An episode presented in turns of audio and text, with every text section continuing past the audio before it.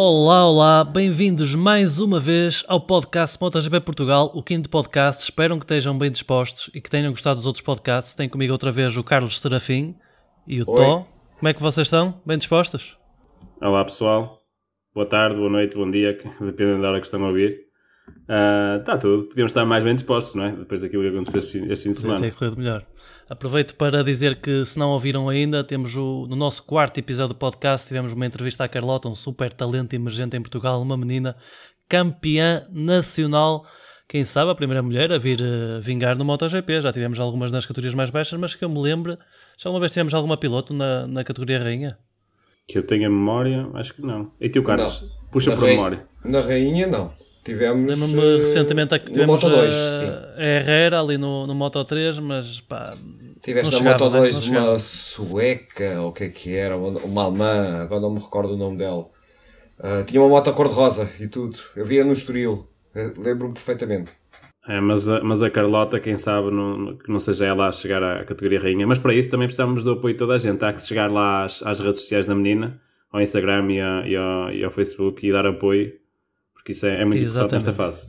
Convido então a verem o quarto podcast, saiu este sábado, o dia da, da qualificação aqui de, de MotoGP em Portimão, para verem e de certeza que vão adorar porque é extremamente interessante.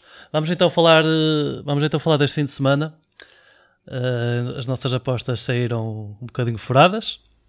Especialmente a Um bocadinho minha, né? que só via duas, era ganhar ou ganhar. A coisa não correu tão bem ao Miguel como no ano passado. Tivemos uma queda. Querem- relatar aqui um bocadinho o que é que aconteceu com o Miguel? Carlos, como é que, é que, que aconteceu? Especialmente, eu acho, o fim de semana não correu da melhor feição. Há ali alguns problemas que a KTM teve, dizem eles, pelo nível dos pneus. Ah, o circuito, os pneus parece também não funcionaram no bem, em, em geral, para todas as equipas não funcionaram bem. Todos se queixaram. Houve quedas de, assim um bocado inesperadas. Recordo-me, por exemplo, da queda dos arcos, mas acho que esse até teve a ver com um problema de caixa de velocidades. Segundo eles dizem que parece mais uma, assim, uma falta de aderência. Parece mais uma falta de aderência, mas se a, se a Ducati diz que aquilo é um problema de caixa de velocidades, ok. Ah, mas o próprio traçado do Estoril, não, do Estoril, desculpa, do Portimão, não, não ajudou nada aos pneus da Michelin. Aquilo, eles, com os sobes e desces, com os fortes travagens, os pneus começaram a falhar e por isso é que tivemos tantas quedas, na minha opinião. Tó. Ah, hum, eu acho que, que, hum, o que não ajudou nisto do, do, do Miguel, acho que já começou mal logo desde de, de sexta-feira, a meu ver. Não, não teve, ah, havia ali qualquer coisa, falta de confiança e, ou, ou, ou algo, não estou a falar de Miguel, mas estou a falar da equipa, da própria KTM. Um, e que fez com que o Miguel não ficasse tão confortável. Eu acho que é um bocadinho uh, aquela situação dos pneus a situação dos pneus e a KTM não ter, não ter, não, não, não está, não, não consegue adaptar-se àquilo, também pelas suspensões deles, e, e isso acabou por influenciar de forma negativa o, o, o resultado, o desempenho do, do Miguel. Na E, sexta-feira. Desculpa. Na sexta-feira de manhã também tivemos umas condições esquisitas. A pista teve Sim, molhada. aquilo foi e estranho, Depois era- passou. Aquilo foi assim um bocado esquisito. O Miguel Mas- no P4 tinha bom andamento, estava com bom race pace. Eu acho que eh, um bocadinho como o Bagnaia, eles ali no início da corrida devem ter, eh, pronto, não, não estávamos a ver nas imagens, não sei ao certo o que aconteceu, mas devem ter andado ali um bocadinho na molhada e a dada altura ele estava 15º, o Bagnaia para 14º e também tem que se dizer, havia uma grande pressão sobre o Miguel, tinha ganhado no ano passado à vontade, era um dos grandes candidatos e este ano é mais difícil porque as pessoas, as, as outras equipas já tinham mais eh, já tinham mais informação, já tinham, já sabiam melhor como afinar a moto, os, os outros pilotos também tinham mais experiência e eles fizeram um bocadinho de catch-up. Catch-up, mas não é o catch-up do hambúrguer, é catch-up. Já apan- apanharam o déficit que tinham para o Miguel e obviamente a, situação da, da KTM não se estar a, ajustar com os, com os novos compostos da Michelin, da Michelin não ajuda. E o Miguel, eu acho que, ele talvez tenha caiu ali para 14, 15 e talvez começou a dar tudo. Foi o que foi na qualificação. Ou vai ou racha, eu tenho que dar tudo. E eu acho que ele se calhar preferia, preferia cair do que ficar eh, fora, tipo, por exemplo, de um top 5 ou até do pódio. E se calhar, se calhar apertou ali mais um bocadinho e, e- e talvez tenha deixado cair na frente. Sim, a pressão de correr em casa é sempre grande. Então, mesmo sem público, a pressão é sempre grande. E ele quis dar tudo por tudo e forçou o andamento. Pá, há muita gente que diz que ele não, às vezes parece que não arrisca. Ele arriscou, correu mal. É pá, mas se corresse bem, tinha ganho. Por estranho que pareça, eu adorei, adorei eu adorei ver a queda dele na qualificação, mas não foi ver a queda, foi a garra que eu vi a tirar a, a moto para as curvas, como eu nunca vi o Miguel conduzir assim. Ele estava literalmente a tirar a moto para cima das curvas, a dar tudo, e nesse aspecto estava a ser eh, muito, muito, muito gratificante ver. Foi mesmo pena a queda, mas quase que dava para ver que, que estava para acontecer. Mas ele estava mesmo a tentar dar tudo, e notava-se que Miguel, o Miguel estava com Portugal às costas mas este fim de semana ia ser difícil. Mas é uma pena porque eu sempre eu vi, eu vi o sempre superior, por exemplo, ao Binder durante todo o fim de semana. Ele no FP4 fez umas simulações de corridas excelentes, muito bons tempos, e o Binder acabou por ficar no quinto lugar, certo? Ficou no quinto lugar, por isso, por isso eu acho que o Miguel podia ter aqui a hipótese de ter feito um pódio se talvez não tivesse ali um bocadinho com ambição a mais por estar a correr em casa, talvez tenha corrido mal, talvez não, eu acho, eu acho, eu acho ainda não ouvi ao certo que é que o Miguel eh, se, se, falou alguma coisa em concreto, eu ainda não ouvi. Diz. Eu acho que pode ter sido mesmo um bocado a pressão. Do, já, já, já, vocês já imaginaram. Ele, ele estava mesmo com uma pressão tremenda. Era os adeptos, era, era os adeptos portugueses, era a própria imprensa nacional, a imprensa estrangeira. E acho que tudo ajudou um bocado. Mas estou totalmente de acordo contigo. Aquilo que ele estava a fazer na, na qualificação, na volta em, principalmente na volta em que caiu e nas voltas antecedentes, poucas voltas antes, ele estava com uma, com uma garra assim um bocadinho fora normal. Mas eu acho que foi, acho que foi um misto de, de, de, coisas que ajudou a que ele não fizesse uma grande prova. Mas temos que enaltecer a atitude dele. Caiu, levantou-se e prosseguiu. E ele próprio Aliás, disse que Ele próprio veio dizer por respeito, por respeito aos portugueses e aos fãs que, que decidiu, decidiu continuar a corrida até ao fim. Só por essa atitude merece o nosso respeito e o nosso orgulho. Desculpem lá. Ah, sim, mas isso, isso ele tem sempre, o nosso respeito e o nosso, o nosso orgulho. Independentemente daquilo que ele faça daqui para a frente, uh, ele já, já, já fez história por nós, por Portugal, por isso. Merece, merece sempre isso.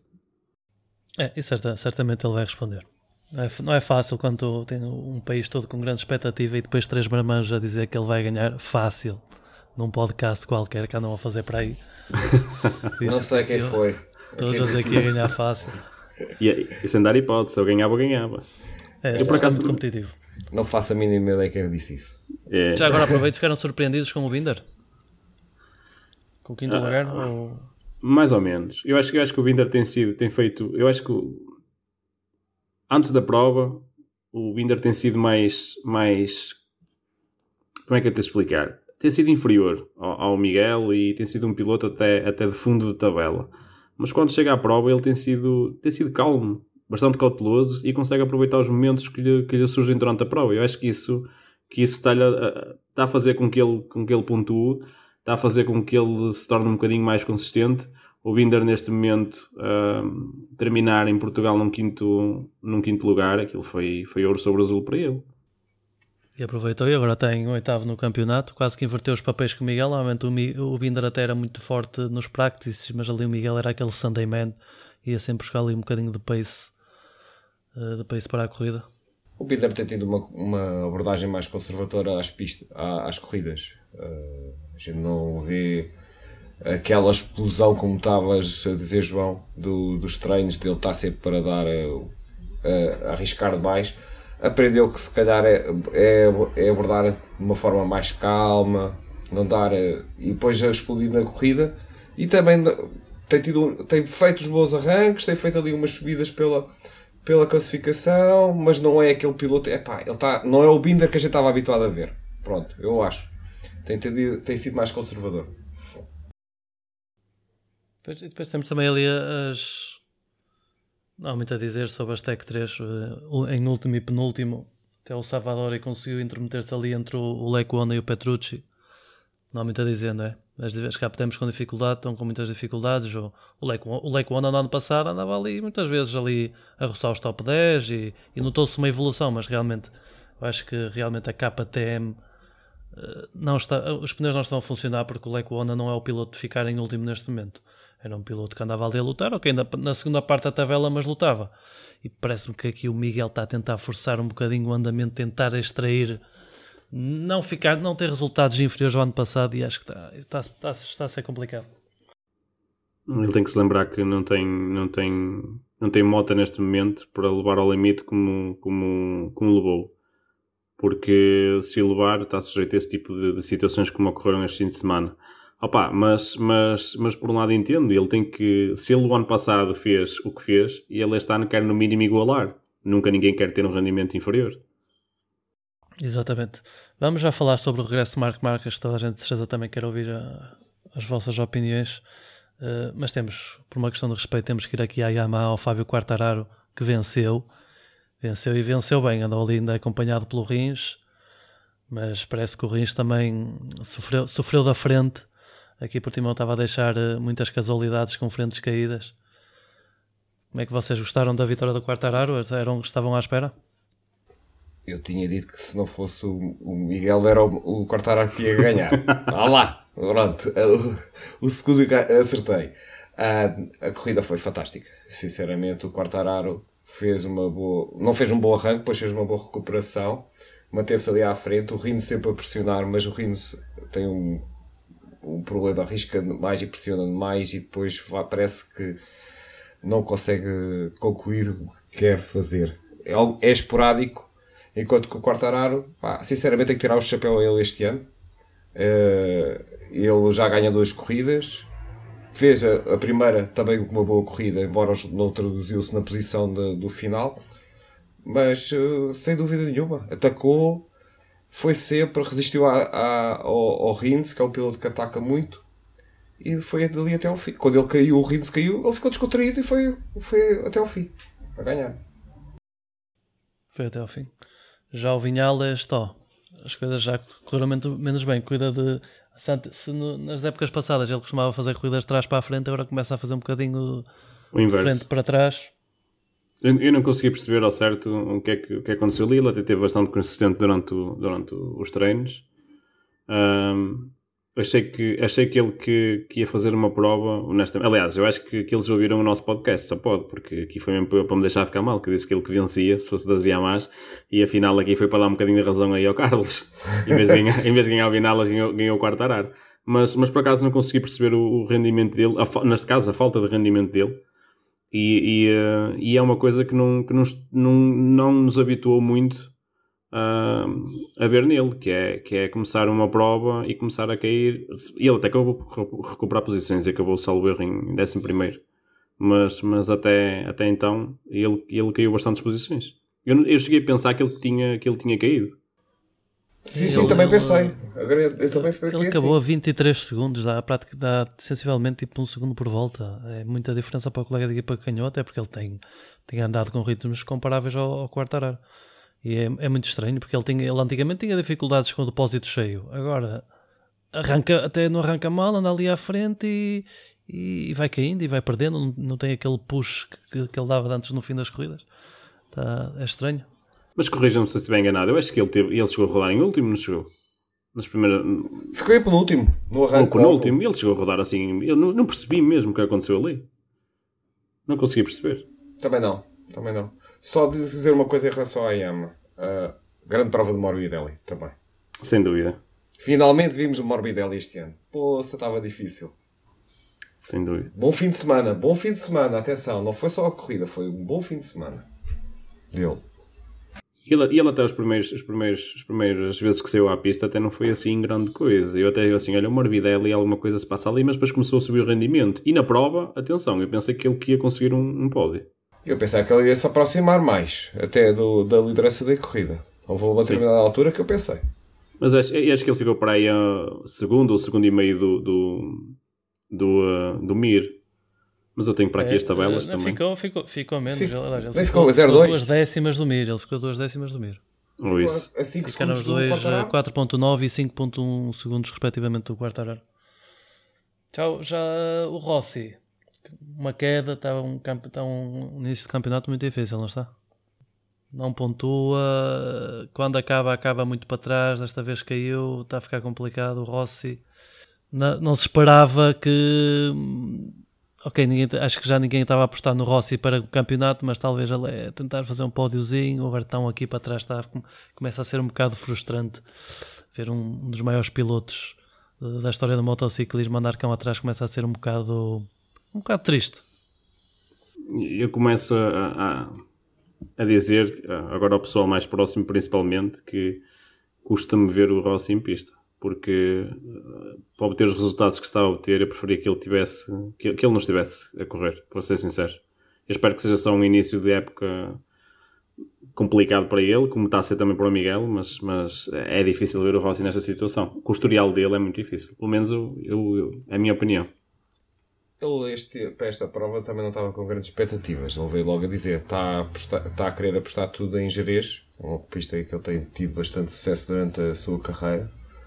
Uh, vamos ver o que é que ele consegue fazer, se consegue ter pontos, mas uh, começa a ficar um bocado desesperante para os fãs de motociclismo no geral. Não é só os fãs do Rossi, mas uh, a gente está sempre à espera mais de alguma coisa e estar a vê-lo lutar nas posições do fim ou cair é sempre um bocadinho triste. Pelo que regularmente rodava no top 7. Claro, e começa a ser também, se calhar, um bocado injusto para o Morbidelli estar a correr com uma moto que já vai para a terceira época e ver o colega com a moto né, com uma especificação de fábrica a ter maus resultados, começa a, ter, a ser também um bocado injusto para, para o Morbidelli. Sim, sim, sim. Vamos agora aqui um bocadinho, se calhar, uh, ao hot topic deste fim de semana, onde as câmaras estavam todas, os mídias, tudo atrás do Marco Marques e do seu regresso. Um, os treinos prometeram muito, principalmente o primeiro treino, mas não há como fugir. Há ali um bocadinho falta de forma, ele ainda sente dores. A corrida acabou por ficar uh, em sétimo lugar, que acho que foi muito bom, à frente do irmão. Acho que foi, ainda assim foi excelente. Uh, vocês já estavam à espera? Eu não. Eu disse logo que não estava à espera. Não estava à espera, disse logo na divisão. Uh, sinceramente foi uma surpresa quando o vejo a sair no FP1 e começar a fazer top 3 nas primeiras voltas e, e mais à frente e sempre a rodar ali no top 5, bito. É pá, tive que tirar o chapéu ao senhor que o senhor estava surpreendeu tudo e todos. E além de mais, deve ter surpreendido a nós e aos, aos seus colegas, os colegas todos e aos, aos rivais que devem ter ficado a olhar assim para ele epá, este gajo já cá chegou, assim. E ao Paulo Espargaró. E ao Paulo Espargaró nem vamos falar. Bem, pode ser que Paulo, ele diga lá ao, ao, ao Paulo Espargaró o que é que encontrou na moto, que ele até agora não encontrou, né? pode ser que seja. não, mas foi Opa. fantástico, sinceramente. Foi tirar o chapéu. Depois a corrida. Começou com um grande arranque a Marco Marques, andou ali a tentar um bocadinho andar na luta, mas depois deve ter começado a cair a ficha aos dores da condição física, temos que ver que ali está muito débil. Ele várias vezes queixou-se durante até na qualificação, só saiu, fez uma saída e depois da corrida acredito que ele tenha ficado esgotado e, e começou a ter dores e tentou manter a, a, a posição. Foi, houve ali uma determinada altura que ela estava a 2.5 do, do, do, da pessoa que ia atrás dele, que acho que era na altura o Bagnaia chegou a rodar e depois acaba por ficar o irmão fica ali perto dele porque deve ter sido, acusou cansaço. É o que me parece. Ah, eu, eu, como vocês já sabem, não é? E ouviram, e quem ouviu o podcast anterior, eu tinha dito que acreditava que ele fazia fácil um, um top 10 e quem sabe um, um, top 5. Logicamente que top 5 era, era ser um bocadinho ambicioso demais, mas acredito que se ele não tivesse tido aquela situação que ele desviou da trajetória, teve ali um, um pequeno susto durante a prova, eu acho que ele ainda conseguia fazer um, um, um bocadinho melhor. De qualquer das formas, ele chegou por timão, uh, convenceu que, que de facto uh, pronto, está sem, sem ritmo, mas, mas continua, continua a, a puxar pelaquela moto como ninguém e chegou ali e fez nada mais nada menos que 9 pontos, leva 9 pontos na bagagem e, e acho que isso é muito, muito importante. O, o, o Paulo, que tem duas, duas provas um, a mais do que ele, uh, só tem mais 2 pontos do que ele, uh, na, na, na, na, geral. Opa, em relação ao Marcas, eu acho que é dar-lhe agora um bocado de tempo e ele ganhando ritmo de corrida, ficando mais aliviado, mais recuperação àquele braço e ele vai, vai estar a lutar pelo campeonato, sem dúvida. esses 9 pontos podem ser importantes, porque eu não, eu não descarto nada ao Marco Marques eh, lutar pelo campeonato, mas lutar mesmo pelo primeiro lugar. Se, se, andarem a distribuir pontos como distribuíram no ano passado os outros pilotos. Eh, Sim, se houver irregularidade como houve o ano passado, é para esquecer. Se houver mesmo irregularidade. Que, mesmo que ele entre um bocadinho mais tarde no ritmo de Marco Marques, vai, vai baralhar as contas aos que terão à frente. Vai tirar pontos. E lá vai vencer a confusão. Uh, ele vai. Isto esperemos que ele consiga recuperar e venha uh, cada, ficar cada vez melhor. Mas vai, vai, vai ser ali um. Se calhar o, o pêndulo da balança, que ele vai pender um bocadinho conforme que ele vier. Mas confesso que no geral gostei muito de ver o regresso dele. Uh, já, fazia, já fazia falta. Um piloto como ele é sempre, é sempre bem-vindo a, um, a um circuito. Às vezes torna as, o, o, a prova em si mais, mais monótona, porque ele, ele provas como chegou a dominar nas épocas anteriores, aquilo ficava sem sala a prova. Mas é, é sempre bom ter um piloto como ele na, em pista, sem dúvida. Vimos foi também uma, uma nova faceta de Marco Marques que não víamos. Ele era o homem de ferro, escondia tudo, escondia todas, todas as emoções, escondia, escondia dores, escondia tudo. E desta vez já houve ali algumas entrevistas. Primeiro ele chegou à boxe e desatou a chorar quando tirou o capacete, desatou a chorar. Também é uma entrevista muito interessante à televisão espanhola. Uh, a entrevistadora mal começa a fazer algumas perguntas e ele, ele, ele nem, quase nem consegue responder à primeira pergunta, começa a desatar a chorar e pede-lhe dois minutos para se recompor, porque realmente foi uma corrida muito emocional para ele. E ao que transparece, ele próprio ficou a duvidar que alguma vez pudesse voltar a correr ou alguma vez voltar a, pudesse voltar a ser competitivo e este sétimo lugar foi era, era o que ele precisava. Ele sentiu-se piloto outra vez, como ele próprio diz, voltei a sentir-me piloto e de certeza que desfez grandes dúvidas que ele tinha e agora voltando, voltando a recuperar a parte física, deixando de ter dores e voltando a ter uh, energia e, e os músculos preparados para fazer a corrida toda, certamente vai estar aí em forma porque ele agora vai estar mais, muito mais motivado. Sim, sem dúvida. Ele é humano, não se esqueça. A gente chama-lhe o extraterrestre, mas ele é humano. Uh, mas ele, ele teve muito bem. E acho que conseguiu tirar todas as dúvidas que passavam naquela cabeça. Não, acredito que ele vai continuar a ser cauteloso. E depois daí para a frente teremos marcas daqui, se calhar na segunda metade do campeonato. Ou, já, ou vou-me enganar outra vez, né? já não digo nada. Nas Ducatis temos o oposto, muito bom e muito mau. Vamos começar pelo muito bom. Francesco Bagnaia, que fez, uh, fez mas acabou por perder na, na, Secretaria uma qualificação, uma volta canhão, quase 4 décimas mais rápido que o tempo que estava estabelecido. Acabou por ser invalidado por, por, excesso, por exceder os limites da pista. Ali na corrida, apesar do arranque nem sempre foi fácil, chegou ali a andar para aí 14, 15, mas grão a grão enche a linha ao papo. Segundo lugar uh, numa pista onde se calhar a Ducati nem, nem, nem deveria ser das mais fortes. Uh, vocês foi, estavam à espera deste segundo lugar do, do Francesco? Eu, eu, para ser sincero, eu não esperava era um arranque tão, com tantas dificuldades como ele teve. Uh, depois a recuperação, fiquei, fiquei assim um bocadinho uh, expectante para ver o que é que ele ia fazer. Só que, opá, ele fez aquilo que fez durante as qualificações e os treinos. Foi com calma, com calma, mas muito agressivo. Um, soube, soube escalar a tabela e, e digo-te já, se, se, na, minha, na minha opinião, se ele tivesse feito um bom arranque, eu não sei se o Quartararo tinha tido a, vida tão facilitada como teve. Ah, eu, eu, o Bagnaia fez uma corrida e um fim de semana muito bom. Eu, sinceramente, a gente estava a ver. Eu, a Ducati e o Bagnaia estava a ver só era voltas esporádicas. Eles tentavam dar tudo numa volta rápida, mas depois os ritmos dos treinos eles não tiveram assim muito fortes.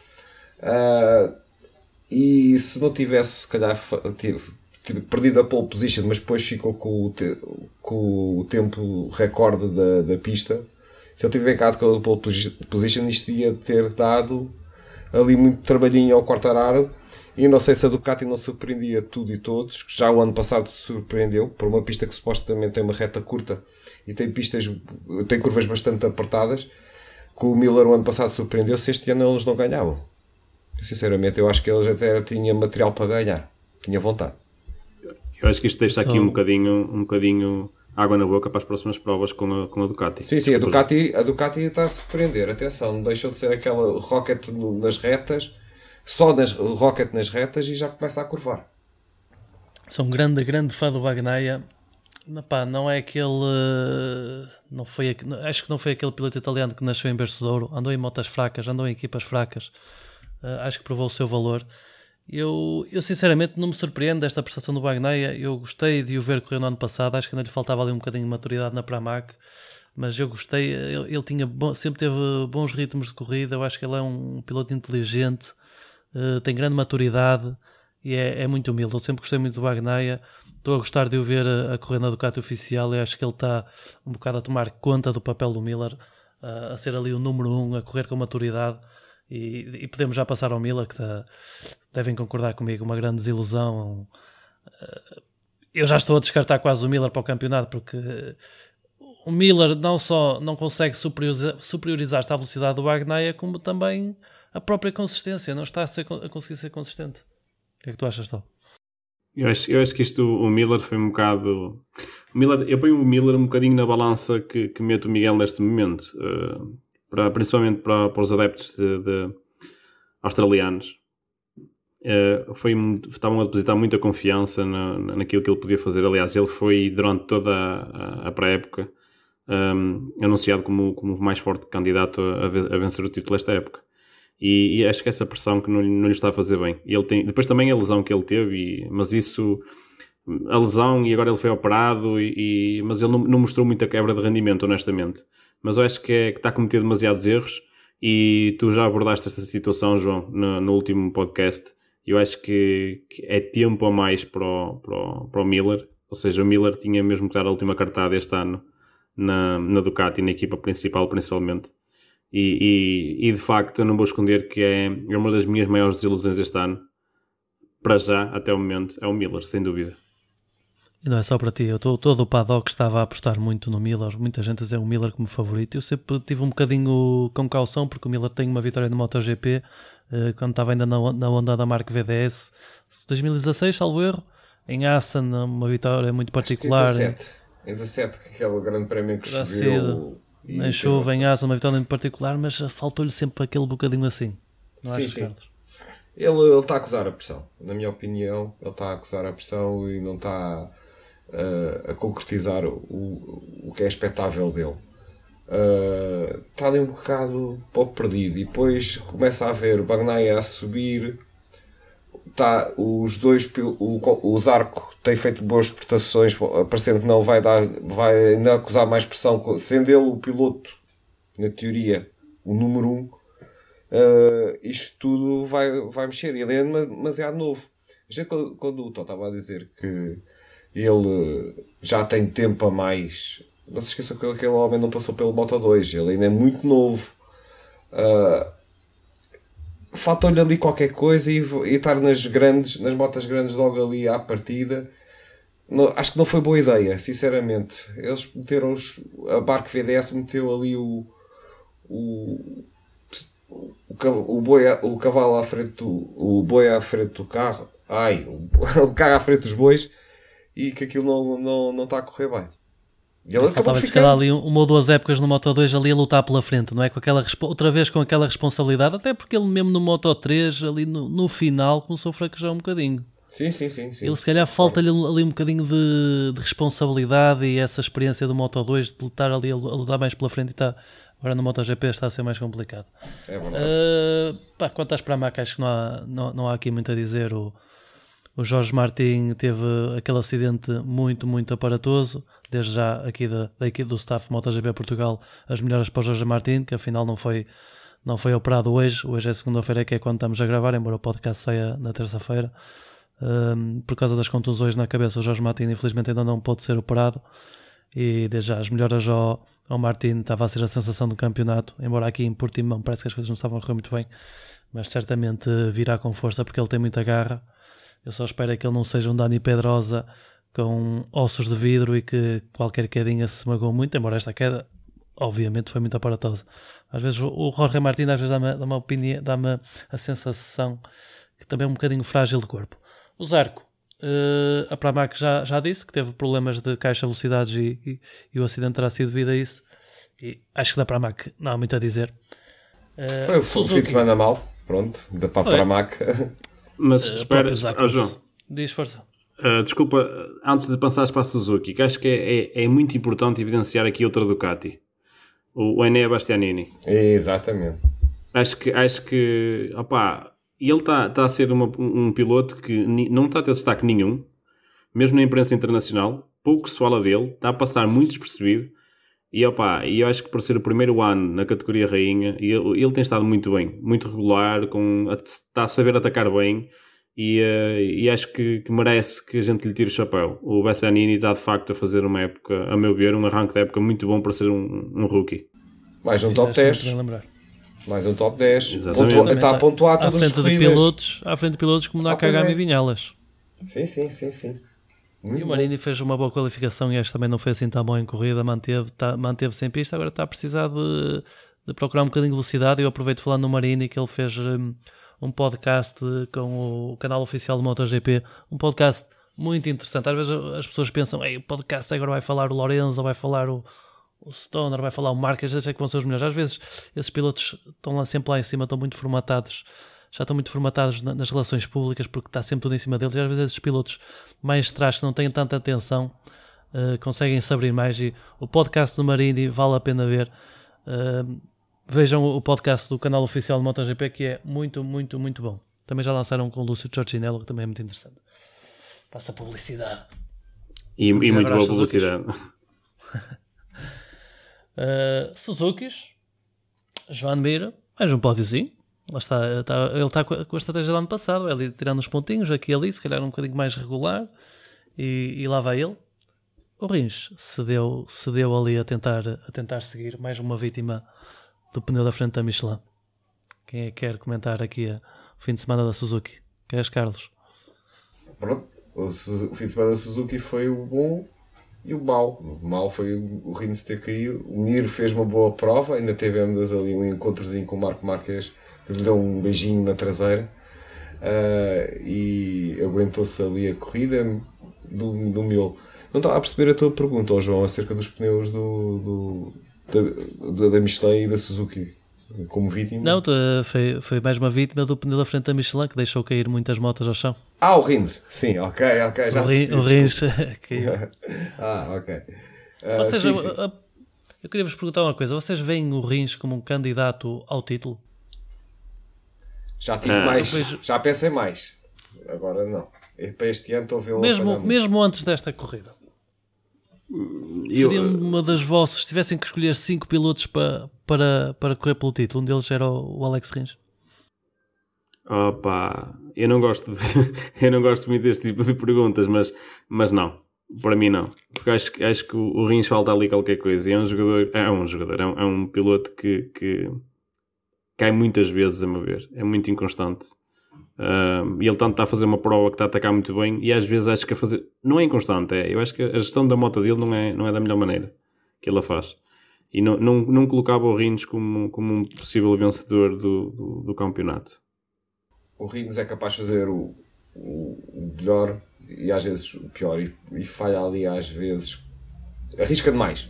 Arrisca demais ou então começa a, não tem gestão de corrida é o que me parece mais, porque ele começa a atacar e dá ali forte no início da corrida e depois a meio parece que dá tudo que a moto tem e depois para o fim já não tem moto e depois acaba por cair. Não, nunca foi falta de talento, atenção, ele, ele foi um piloto que sempre prometeu, desta nova geração de pilotos, foi um piloto que sempre prometeu. Uh, e tinha grandes expectativas, mais que até propriamente o Ron Mir. E, eu, e atenção, gostava já do Ron Mir desde os tempos da Moto 3. E, e, mas sempre esperei que fosse o piloto desse ali um bocadinho mais de luta ao barco no um contra um. Eu fiz Mas esta pergunta precisamente porque eu partilho exatamente a vossa opinião. O, o Rins parece que faz-me lembrar um bocadinho ali o. Faz-me lembrar um bocadinho o Jack Miller. Falta ali, falta ali qualquer falta ali um equilíbrio entre agressividade e gestão de corrida. Chega, há, certos, há certos fins de semana que é agressivo demais, outros é demasiado passivo e falta-lhe ali o toque para, para ir à vitória. Eles parece que ainda não encontraram aquele, o bom meio, o meio termo para conseguirem uh, que é preciso para, para, para lutar por um campeonato. É, sem dúvida isso. Ainda não conseguiu chegar lá, mas realmente ele tem, ele tem velocidade, ele consegue fazer gestão de corrida, ele consegue fazer gestão de pneus, ele consegue ser rápido, ele consegue. É como o Jack Miller, eles têm as três qualidades, mas às vezes parece que têm dificuldade em juntar as três e, em conciliar as três. Eu recordo, por exemplo, aquela famosa vitória do, do Rins contra o Marco Marques, ele foi super inteligente. Deixou, foi, deixou passar o Marco passar o Marco para ir estudar para, para que o Marco não conseguisse vê-lo e depois no último momento atacou e venceu a corrida. Às vezes ele falha aquilo. Atenção, eu até gosto Ele sabe as coisas, mas não faz sempre, constantemente. Eu tenho esta opinião sobre ele, mas até é um piloto que eu gosto bastante. Só que infelizmente acho que lhe falta ali, falta ali qualquer coisa. E, e é lá está. Eu, o João também tocou no, no, naquilo que, é, que eu acho que é, é o essencial. Falta-lhe ali o equilíbrio. E ele ou é. Chega este, chega este fim de semana, dá tudo e mais alguma coisa, até dá demais e acaba por arriscar demais e cair. No fim de semana seguinte tem uma corrida apática que não, não arrisca quando deve e acaba por, por terminar a prova, mas não termina em grandes lugares e não há ali o ponto de equilíbrio, sem dúvida. E aí é que o Mir ganha. O Exatamente. Mir é sempre constante, é muito. gera melhor a corrida. Se for preciso, aquele menino ir à luta, vai e, e sem problemas nenhums e, e dá ali espetáculo. Mas o Mir é, tem mais cabeça nisso. Pronto, e agora temos que ir às aprílias, não é? E eu começo a achar que muitos pilotos do paddock já andam a ouvir o nosso podcast. O Miguel ouviu e acho que a pressão não ajudou muito no resultado. Um deles Desculpa, também ouviu Miguel. o nosso podcast. Desculpa, Miguel. um deles que certamente ouviu o nosso podcast foi o Lorenzo Salvadori, porque ele fez os dois primeiros pontos no MotoGP. Palmas para ele. Acabou em 14. Espetáculo. E eu acho que ele ficou chateado comigo. piloto vassoura e ele Exatamente. Ele... Dois pontinhos à frente do Iker Lecuona. Ele ouviu o podcast, ele o e ele chamou-me piloto vassoura. Não, não, vou barrer uns pontos. E, e lá barreu. É verdade, é verdade, sim senhor. Não, mas por acaso eu acho que no geral ele teve bastante, bastante melhor este fim de semana. De longe. De longe. Ali uns practices que andou ali com os tempos mais competitivos, não foi? Sim, sim. Não, não foi assim aquilo, aquela melhoria por aí além, mas, mas nota-se que em relação ao rendimento que ele teve, uh, já, já surpreendeu bastante. Também, se calhar, a pressão do, do Dobby. Pois, ainda mesmo assim ainda ficou quase a 40 segundos do, do líder, mas à beira do, do Iker Lecuona que ficou a 50, ele ficou 12 segundos à frente do Iker Lecuona. E ficou 9 segundos atrás do Petrucci, que é um piloto muitíssimo mais experiente.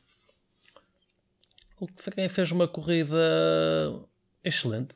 Acho que não se pode também pedir muito mais, acho eu, dada a competitividade. Foi o, o Ali Espargaró, sexto lugar, a 8 segundos do líder. A Aprilia continua a estar a mostrar que, que, que o Qatar não foi um. Um acaso. Não foi, pois, não foi um acaso e realmente parece que vamos ter aqui a Aprilia a trabalhar eh, na Europa, porque 9, 8, 9 segundos é, é às vezes é setup, às vezes é gestão de pneus e eu gostei de ver o Ali Espargaró, teve ali muito tempo a, a, rodar com o pessoal da frente, depois ficou um bocadinho mais anónimo cá para trás, mas que é que acham? Foi uma, foi uma prestação positiva da Aprilia. Sim, sim. Estava agora aqui a ver, não estava a recordar em que lugar é que ele ficou nas. Sexto lugar. Na, não, não, não, nas outras duas corridas. Uh, ah. Mas tem sido regularmente um top 10, não é? Eu, eu acho que, eu acho que é... ninguém pensava do início do campeonato. Sim, ah, eu acho... andamento não foi porque alguém caiu ou é a própria moto está com, está com andamento, está tá. tá com velocidade. Eu acho tá, que é a Aprilia mais equilibrada dos últimos anos. Sim, sim, sim. Olha, está Sem a surpreender toda a gente. Pode dos últimos, que... ou até podemos dizer de todos. Sim, sim. Eu, eu, não queria ir assim, não queria ser tão agressivo.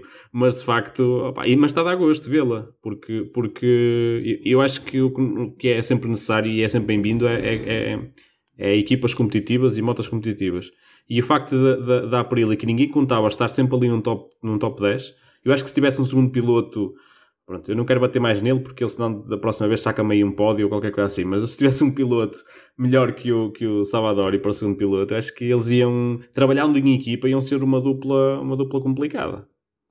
Pode ser que venha aí o senhor Dovi, André Dovizioso, faça aí uma corrida em Itália e mostre o, o verdadeiro potencial dela e lá depois o Aleix fica triste, porque pronto. Fica, é pá, Deixa- é, de- é que deixa sou o de piloto dizer- número um. É, deixa de andar no paddock a, fazer, a dizer que, que é um piloto top mundial. Sim, sim. Vocês já viram se o Dobby chega, chegava assim, fazia uma, uma prova e limpava a prova. Isso era assim surreal. Um pódio. Um Um pódio. pódio. Ah, era, assim. era, muito, era, muito, era mesmo muito, muito surreal isso. E era, era por- porreiraço mesmo de ver. Era Quem sabe, quem sabe, não é? Ou então venha aí um novo piloto, há aí tantos pilotos a caminho da- das categorias do Moto 2, até pode vir ali algum que se interesse pelo projeto da, da, da Aprilia e, Não, muito mais aliciante este ano. Sim, sim, já não dizemos assim, é pá, Já para dá a que Aprilia não quero ir. Já dá para pensar. Atenção, Já dá para pensar, já dá pensar. Dá, dá, dá, dá. Moto 2. Raul Fernandes. O homem está forte. Acho que aqui o grande vencedor das categorias baixas é o Akiayo. Sem Está dúvida. a conseguir dizer, despoltar os grandes talentos de. Os grandes talentos emergentes. Raul Fernandes ganhou. Ganhou bem. Ganhou uma vitória sólida. E se não estou em erro, está a liderar o campeonato, não está? Acho que se, se- não, não, está o, está o Não. Gardner. Não, é o é o- É o Gardner, tá- o Remy Gardner está à frente do campeonato. Mas seja como for, lá está a dupla da, da aqui, acho. Está a portar-se muito bem, sempre no top, a fazer pódios. Está tá, tá, tá interessante, embora a gente até estávamos a falar sobre o Gardner, se vivia só do nome, mas está a mostrar com esta equipa que, que está ali para a luta para o campeonato. Tem uma palavra a dar, sem dúvida, por aquilo que ele está a fazer ah, até o momento. Eu também, também destaco, destaco ahm, o Raul Fernandes, sem dúvida, porque, porque têm sido os dois ah, muito regulares. Opá, também tiveram aqui uma ajudinha, um empurrãozinho, porque o, o Sam Lois não, não, não terminou sequer a primeira volta. E ah, se ele tivesse terminado a prova, acho que seria interessante ver e, e, ahm, a disputa até ao fim. que Eu acho que, que isto ia ser um- uma coisa mais engraçada de, de se ter visto. Também, também não podemos esquecer, eu não sei até, por acaso não, não, não, não, não sei ao certo, mas acho que o Bezeki ficou em, em sexto. E acho que o Bezeki também está a fazer um, um, campeonato bastante, Ficou em bastante quarto. aceitável. Que este CT fez ficou em quarto. Foi muito bom também. Estiveram muito Sim, bem. sim. Eu acho, Ah, eu não, acho que, desculpa. Estou a ver a corrida errada. eu acho que ele ficou em sexto. Uh, eu, eu não acompanhei a prova toda, confesso. Apanhei, apanhei só a partir do meio da, da Sexto, prova. exatamente. Mas, mas o Bezeki acho que está tá, tá super consistente e estou a gostar de ver este, este início de, de Moto 2 até não tanto quanto Moto 3, atenção Não, isso já é outra história. Sim, mas uh, só para dar aqui uma atenção ao quarto lugar, é um dos meus pilotos favoritos do Moto 2, o Sr. Joe Roberts. Pode ser que Oh, finalmente sim, vamos ter aqui um americano no, no, no MotoGP. Ainda hoje estive a, a destacar um dos grandes pilotos americanos. Pode ser que voltemos a ter um no MotoGP. Este, este ano também tem o Cam, Cameron. eh, Alguém me consegue, Sim, é ajudar o a dizer Cameron, o nome, Cameron Belbier. É- é qualquer coisa Ele assim. já andou, já é Ah, a primeira ah, vez que ele o- vem para a o- Europa. sim, o Bavier Aliás, ele foi colega do Marcas, se não estou em erro. Chegou a ser colega do Marco Marcas, que ele andou aqui na Europa, mas as coisas não correram muito bem. Mas entretanto, no AMA, no AMA americano, ele tem andado a limpar aquilo tudo e parece que arranjou aqui uma oportunidade de Moto 2 e ele tem mostrado uma, uma boa evolução. Ele está agora. É. e ele até tem pontuado ele tem pontuado Sim, acabou a 15 segundos. eh, fez o, o nono lugar, acabou a 15 segundos. Pode ser, pode ser, pode ser um prospecto interessante porque faz, acho que faz falta pilotos, pilotos americanos. Temos tido aqui muitos anos sem, sem, sem termos aqueles pilotos fortes americanos e acho que dá um bocadinho de cor ter aqui mais pilotos do lado, lá do Atlântico, do Pacífico. Eu gostava muito de ver este, ver o Cameron e o Joe Roberts a, a dar cartas. Sim, sim, especialmente o Roberts. Acho que o Roberts tem fibra para, para mostrar no MotoGP. mas eu acho que, que é mais fácil a- a- a- aproveitarem ah, as equipas e apostarem no, no Roberts do que no Bavier porque o Bavier tem 30 anos, salvo erro e, ah, Colega e é do mais, Barcas. e é mais fácil apostar é mais fácil apostar num talento uh, como o do, do Roberts. Roberts é, salvo erro, de 96, tem 24 ou 25 anos e, e tem mais para dar, na, na minha opinião. Gosto, gosto de ver o, o, o Cameron Bavier uh, no campeonato, não é? A lutar, a lutar ali por pontos. Uh, gosto de ver de facto um americano a dar cartas, mas eu acho que entre um e outro, se tiverem que ser apostas de MotoGP, sem dúvida que, que, que é o Roberts. É, vamos ver, o, Cameron também ainda é a terceira prova, pode-se quase dizer que é um rookie porque ele, ele andou cá nas categorias, eu não sei se foi o Moto 3 ou se terá até sido no Red Bull Rookie, Rookies Cup, eu já não me lembro ao certo, sei que ele, se não tenho foi colega do Marco Marques, as coisas não correram bem, voltou para a América, ele tem sido muito dominante no AMA, sabemos que não é o campeonato de Superbikes mais competitivo do mundo, mas é, mas é alguma coisa e ganhou e ganhou vezes seguidas. E acho que, acho que ele merece a oportunidade e acho que ele tem tido uma, uma boa evolução. Vamos ver como é que isto corre. Era giro, o americano e o australiano volta ao campeonato do mundo de MotoGP, mas aqui a lista é longa. Porque também os ingleses querem dar um piloto no MotoGP, como precisam de água mesmo. Andam mesmo mortinhos por isso. Muito, muito mesmo. Moto 3, podemos passar ao Moto 3? Podemos começar a estabelecer aqui uma época antes e pós Pedro Costa? Será que o Pedro, Pedro Acosta agora vai definir uma nova época nas corridas? Isto começa a ser começa a ser um bocadinho alarmante. A forma como ele ganhou esta prova foi foi impressionante. Aquela última, aquela última volta foi ah, incrível, incrível. Carlos. Sim, sim. Já começa a faltar adjetivos para o Pedro Acosta. Poça, 75, uh, 70 pontos na, nas três primeiras corridas. Em 75 uh, possíveis. Em 75 possíveis. Para um rookie. 16 Epá, anos. 16 anos. 16 que é anos. É isto? Isso, isso, isso é aquilo que tem que se mais ter em conta. 16 anos, um talento fora de normal. Três, e três corridas em pistas completamente diferentes do que eles estavam habituados a correr. Porque não, não são circuitos clássicos. Não tem nada a ver. O Pedro é, Acosta, é com 16 anos, tem um racecraft, tem uma gestão de corrida superior para a 50% do pelotão de, da categoria rainha. Arrisco-me a dizer isso. Sim, sim. Epá, é... O 16 anos tem uma maturidade de correr. Ele foi uma, foi uma corrida muito rossiesque ali a seguir. Ele tinha andamento para mais, seguiu, não quis fazer nada, chegou ali às últimas voltas atacou e correu-lhe mais bem e menos bem. Houve ali uma altura até na última volta que perdeu, pareceu ter perdido tipo 3, 4 décimas. Ok, acabou. Uh, o, Foggia, o Foggia vai ganhar a corrida. Ele numa travagem ficou colado no Foggia outra vez. Foi incrível. E, quase, e perdeu a moto para quase 3 vezes. Na última volta ele, ele perdeu a moto quase 3 vezes. Isto, isto, quase que chegas ali a, a uma altura em que estás a ver uma prova de Moto 3 vês este miúdo a correr e dizes, ok, fechem a pista, acabou. Hoje já não precisamos ver Moto 10 nem, nem a categoria Ring. Ele, ele, ele, tem feito, ele tem feito umas provas. Vamos, vamos aqui só, só fazer uma breve análise a uma situação. Uh, e ele está em primeiro no campeonato com 70 pontos, certo? 70 uh, pontos. O, 31 de avanço. Já tem 31 de avanço. Faça 31. A terceira prova, 31. Uh, logo de seguida, ele está a ser, ou melhor, ele estava a ser perseguido pelo, pelo Jean Mazia, pelo Darren Binder e pelo Nicola Antonella. Isto para criar ali os que estão mais próximos dele, uh, da linha dos 30 pontos para cima. Uh, o Jean Mazia é um piloto que tem 20 anos, ou 21 anos. O, o, uh, o Pedro Acosta tem 16. Depois temos o irmão do Binder, que tem 22 ou 23 anos. Pedro Acosta tem 16. Uh, por último, temos o, o Nicolau Antonelli. O Nicolau Antonelli tem 25 anos, salvo erro. Que são os, um grandes, miúdo, que são os grandes candidatos todos. Um miúdo de 16 anos, neste momento, está-lhes a dar aquilo em bom português, um bailinho da madeira tremendo. Completamente. Vamos a ver. Quando chegarem à Europa, ah, quando entrarem nas pistas clássicas, então vamos a ver.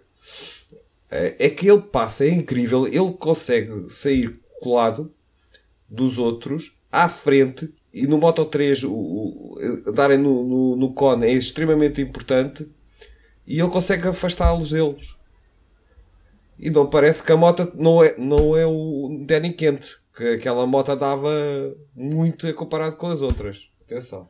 Mas, quando, chega, quando chegamos àqueles grandes prémios em Espanha, Catalunha, Jerez, Aragão, que ele já deve ter corrido montes de vezes, ao contrário destas pistas que ele correu até agora, aquilo podem, acho que já podem entregar o troféu ao homem. Eu acho que aquilo vai ser vai ser sangrento quando chegarem aí às corridas que ele está habituado a correr nos campeonatos espanhóis. Estava a fazer lembrar um bocadinho quando foi o Jorge Martin na, na, quando foi campeão de Moto 3. Pronto, depois teve o azar no final do campeonato, mas já tinha o título na mão. Este, este miúdo vai, sem dúvida, a, a, este ritmo, vai marcar uma nova era neste, neste desporto. E eu até fico com medo, de certa forma, porque, vamos ser sinceros, ele com 16 anos, com este potencial todo, quem é que nós vamos ter para, para lhe fazer frente? Ele, se continuar a, a, progressão dele assim, ele chega a um ponto que domina. A única coisa que me assusta, porque realmente também já vi isso em, no, noutros fóruns e por aí fora uh, estrangeiros, é a estatura física dele quando, quando tiver que subir de, de classes. Uh, tudo bem que ele ainda é um miúdo, tem 16 anos, está em fase de crescimento, mas, mas é um bocadinho. Já vi pessoal a compará-lo ao, ao Dani Pedrosa, por ser, ser baixinho, ser magrinho, mas. Funcionar nas categorias baixas e depois o peso Exatamente. por ser um dificuldade é nas categorias mais altas, não é? Exatamente. O Mark, o Mark é baixíssimo. É Sim, o Mark, o Mark tem 1,70m ou qualquer coisa assim. Não tem, não chega. Ele, mas, é, mas, é baixinho, mas sempre teve aquele mais 5, 6, 7 quilos que o, que o Pedrosa. Às vezes é, a altura até é o mesmo, mas não sei, a constituição física, a grossura dos ossos, a espessura, acabam por ter pesos diferentes. Eu, por exemplo, eu, peço, eu meço 1,77m e peso 66, 67 quilos. As pessoas olham para mim e pensam que eu peso 75 ou 76. Peso, não tens peso de pessoa. Peso mais e às vezes a altura ilude. Não mas não, mas, não, mas não, estudei a fisionomia do Acosta, vocês introduziram isso e, e fizeram muito bem, mas nem reparei que ele era assim muito mais pequeno que outros, mas lá. Sim, sim, mas ele, ele é bastante pequeno. E depois, e depois fez-me lembrar, aqui há uns tempos, até o próprio Pedrosa, não sei se vocês se recordam, não sei se foi num documentário, se foi num filme, eu até acho que foi naquele filme no, no Apex, em que, que se falou, abordou-se muito uh, o Acosta. E o, o Acosta não, peço desculpa, o, o Pedrosa. E o Pedrosa na altura disse que uma das maiores dificuldades que ele sentia em, em relação a, àquele, àquele fantástico grupo que subiu com ele, que foi o, o Lorenzo, o, uh, o próprio Simoncelli, o, o, uh, o Stoner e por aí fora. E ele, ele disse que a maior dificuldade que sentia em relação a eles era a falta de tração que a moto tinha por ele não ter, uh, não ser uma pessoa pesada e acabava por não, dar, não ajudar a, a, a moto a ter tração no, no, o suficiente. A moto acabava por, por, por, por, perder nesse aspecto. E é isto que me preocupa um bocadinho no, no, no Acosta, é a estatura física dele quando ele chegar a, a quando subir de classe. Vai ter que ser trabalhado. Tem que ser trabalhado, ele vai trabalhar. O Marco também, quando tinha 15 anos, andava no Moto 3, era um, era um, não tinha também nenhum, e depois começou, foi crescendo. E o, o, o Acosta ainda tem idade para crescer quando chegar a. Ou, ou, vamos lá ser otimistas e realistas. Eventualmente, se ele ganhar o campeonato, provavelmente pode ir até para o ano para, para a Moto 2. Dali, se calhar, não livra pelo menos duas, duas épocas. Ou seja, quando for para o Moto 3, para o MotoGP, desculpem, sendo otimista, tem 19 anos. Já, já, já cresceu, não sabemos quanto, e com certeza vai ter ganhar massa muscular. Comparativamente, por exemplo, o Jorge Martin é para aí da altura do Mark, mas é um homem muito. Ele é, tem muito mais músculos, aparentemente, é, mais é músculos, massa mais massa muscular que o Mark. E, e é só mais ou menos a mesma altura. Ombros largos. E, e, e, as quedas dele, a gente não precisa falar mais das quedas do Jorge Martin, aquilo é sempre uma desgraça. Ele fica sempre todo partido. Já fez isso no Moto 3, na Moto 2 e agora esta, no MotoGP. Tem que aprender a cair. Hum? Tem que aprender a cair. Exato. Anda a cair mal, anda a cair mal. Teve tanto azar ele. Poxa, tá, parece que a moto mesmo... agarrou nele e atirou outra vez ao chão. Foi uma é, coisa. Ali não, ali não havia técnica, porque os pilotos são, não, treinados, não. são treinados a, cair, a cair mas ali não Até me arrepiei quando vi aquilo. Não, eu, eu, eu, não sei se vocês tiveram, não sei se vocês tiveram essa percepção, mas eu acho, eu quando vi aquele acidente, eu estava a ver aquilo em direto. E depois quando deu a repetição, aquilo, foi, aquilo não passou logo uh, em direto, foi a repetição quando eu vi a repetição duas ou três vezes seguidas, aquilo dá uma sensação que ele, à primeira rodopiela que ele dá, ele começa ali a rodar, ele até acaba por perder sentidos logo.